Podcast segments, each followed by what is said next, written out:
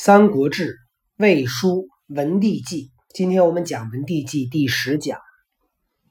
啊，我们现在还是没有讲出这个关于曹丕准备登基之前，哈，底下这些大臣给曹丕的这些上书啊，尤其是 去讲这些谶纬之言，还有这种嗯福福瑞啊这些事情啊。今天该讲什么的呢？讲是叫辛亥。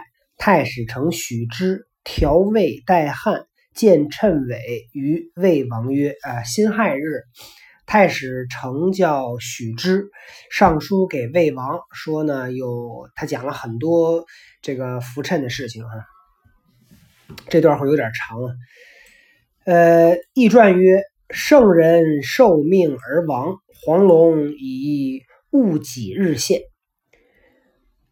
七月四日戊寅，黄龙现。此帝王受命之福瑞，最着名者也。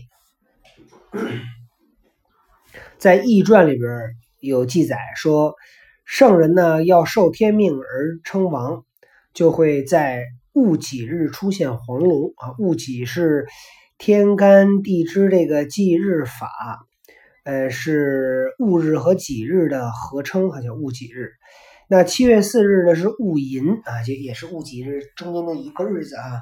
那么这天呢出现了黄龙啊，这就是说明，这就是 魏王要要这个受命于天的一个最明显的征兆啊。又曰：初六，履霜，阴始凝也。又有鸡虫大穴天子之功，绝旧处，今蝗虫现，应之也。又说呢，初六履霜，阴始凝也。这说的是指在《易经》里边的这个坤卦。坤卦呢是六个阴爻啊，这个第一个爻呢叫初，是阴爻呢就是六，所以叫初六。所以第一爻呢，它的卦辞呢是履霜坚冰，阴气始凝。说到了冬天啊。这个天气呢就会慢慢变冷，然后呢到这个大地结霜的那一天啊，就开始怎么样？就说明这个冬天啊已经是真的到了啊。在冬这个结霜之前呢，大家还不觉得，结霜以后就要到了，就说什么我们要警觉了哈，冬天可来了，阴气开始凝结。然后在这会儿呢，就是说有这个阴有鸡虫大穴天子之功。鸡虫可能就反正虫子呗，然后在天子的宫殿呢看到虫子，这就说明什么呢？说明有过失。今蝗虫现应之也。今天你看今年闹蝗灾啊，这应验了吧？当然这个你看他写的哈，这个这些所谓的谶纬之言啊，就是看你怎么去解释了啊。这些要不然这专门是有些人的饭碗呢。他说黄龙现，他就说是要有人要受命而亡。他说这个鸡虫现，就说现在的现在的皇帝呢有过错啊。那你非得这么解释？那如果要是曹丕要是皇帝，那曹丕肯定解释的就是说我就是那个真命天子。你看黄龙出来了啊，这个这些虫子肯定是下面有一些什么人，他就反正是怎么解释都可以啊。又曰。这些都是在《易传》上写的哈。又曰：“叫圣人以德亲比天下，仁恩洽普，绝应麒麟以物己日至，绝应圣人受命。”这里面又说说圣人呢是用他的德行来亲近天下，他的遍施恩德，所以呢麒麟就会在戊己日出现，来响应圣人要受天命。又曰：圣人清净行正中正，贤人福至民从命，绝应麒麟来。圣人啊，清净啊，行中正，做事非常中正啊。你看“中正”这个字，也是一个非常好的一个词啊，一个词。所以你看，我们这个呃，蒋介石蒋先生的字就是中正啊。贤人福至民从命啊，这个老百姓也跟随贤人，那么绝应麒麟来啊，就是有麒麟出现。春秋汉资曰》啊，这是一本这个谶纬之书，叫《春秋汉汉春秋汉韩资曰》。春秋汉韩资啊，是一本谶纬的神学书啊。他说：“汉以魏，魏以征啊，汉朝将被魏魏所替代。”春秋玉版谶曰：“代赤者，魏公子。”代替红颜色的就是魏国的公子。那么红颜色说的是什么呢？红颜色它其实在这儿说的是这个汉朝啊。按照五行相克的理论。有人呢就说这个皇帝啊曾经碰着过一条十几丈的大蚯蚓啊，其实你十几丈的大蚯蚓，首先这肯定不是什么蚯蚓了，应该是一条大蟒蛇。那在那会儿会不会有十几丈长的大蟒蛇哈？我们现代人可能很难想象啊，十几丈的好几十米了。但是你要想象一下，在几千年前，甚至是在上古时代，呃，会不会有那种非常巨大的生物呢？那后来慢慢慢慢灭绝了，所以现在没有很正常啊。当时会不会有呢？有可能啊。说见到这个大蟒蛇，这个大蚯蚓，这蚯蚓呢是属土的，所以皇帝呢是土德。大禹碰到了青龙，青是木色，木又克土，所以夏是木德。商是金德，因为金克木，上白，商朝上白。周。是火德，火克金，所以周上赤。秦上水是呃，秦上水德是上黑。到了汉，因为汉朝呢不承认这个秦朝，所以他就从周朝的火德直接跳到了水德是上黑。到汉武帝时，武帝呢又觉得跳过秦朝呢不合适，于是呢又改回来说呢，我们应该啊上土。这个上皇，这个是按照五行相克的理论来去来去定这个朝代的颜色哈。但是呢，还有新的说法。到了西汉的末年，刘向、刘歆父子认为啊，朝代的更替遵循的规律啊，不是相克啊，是五行相生，不是这个商灭夏，而是夏生商。呃，他是这么个理理论。所以呢，他就会说，伏羲呢是火，钻木取火是木德，炎帝呢是火德，黄帝是土德，少昊是金德，颛顼是水德，帝喾是木德，唐尧火德，虞舜土德，夏禹金德，商为水德，周为木德。那么木生火，所以汉为火德。哎，所以你看他为什么这么讲，就是为他说这儿说了代赤者魏公子，所以说他得把这赤解释一下。所以就是说这个赤啊，就是汉朝。春秋左注七曰：汉以许昌失天下。在另外一本，你看这些都是谶纬之书哈。一本书叫《春秋左注》，这个人呢就说汉朝呢是以许昌失天下。啊，汉朝到了许昌就结束了，所以现在汉朝的首都在哪儿呢？东汉的首都在哪儿？在许昌。啊，当年这个献帝准备东迁，要迁到洛阳，最后被曹操呢迎奉到了许昌，就定都在许昌了。故白马令李云上士曰：“许昌弃建于当涂高，当涂高者，当昌于许。”当图高者位也，相位者两冠阙也。当道而高大者位，位当代汉。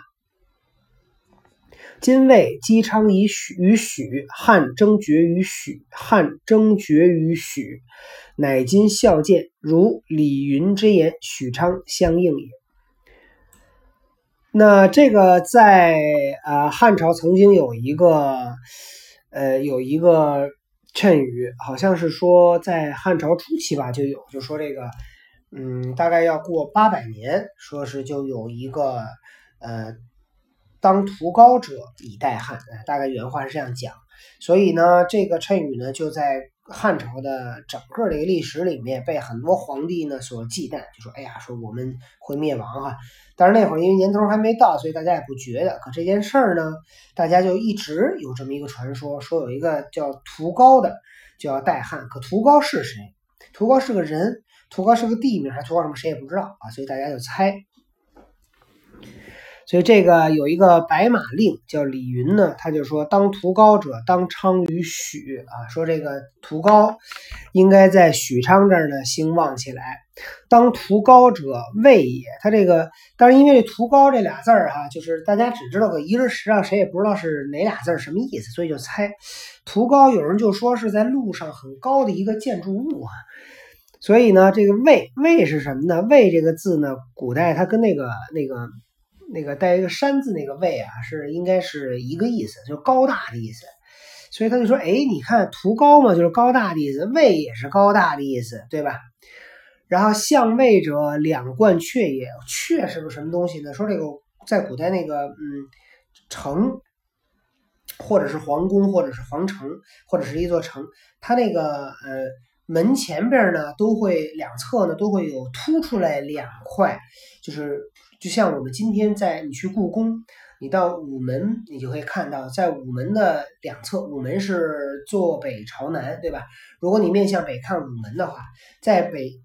在东西两侧呢，会有两个高大的建筑物，就是从那个城接出来的啊。当然，这个叫这就叫阙，这干嘛使的呢？实际上就是说，那古代这些人要进这个城了，或者是进皇城，或者要进一个城，所以它两边呢就会有阙，这个阙上面就会站着很多的士兵。那如果有人要是有这种危险的举动呢，它上面就可以直接往下射箭了。所以这两个高大物呢，建筑物就叫阙。所以他就说，因为魏就象征着高大嘛，所以他说，你看，哎，这两个阙，这就象征着这个魏。所以呢，他这个魏当代汉，所以魏就应该替代汉朝。今魏姬昌于许，说今天你看魏就是在许昌这儿这个昌盛起来的，汉争绝于许，汉呢就是在许昌这儿要灭亡的，所以今天呢就应验了。这个就是像李云说的这个样子啊，但是这个你听上去很有道理，但是你要再想呢，它也有一点牵强附会啊，反正就是往那上靠呗。那为了讨好皇帝，对吧？这个吹个牛也不上税。魏呃左注七有曰啊，汉以蒙孙王，说者以蒙孙汉二十四帝同盟。于婚以若王，或以杂文为蒙其孙当失天下，以为汉帝非正嗣，少时为董侯，名不正，蒙乱之荒惑，其子孙以若王。汉以蒙孙王，蒙孙就应该是指一小孩了。那他在这里面说的这个是这个献帝是小孩，献帝。在这个时候我没有查哈，是不是小孩？是不是已经？你想，你想献帝是谁立的？献帝是董卓立的，对吧？董卓那都死了多少年了？那献帝还是小孩吗？啊，所以这个听上去也比较牵强。然后呢，他又说这个献这个献帝啊，非正嗣。为什么叫非正嗣呢？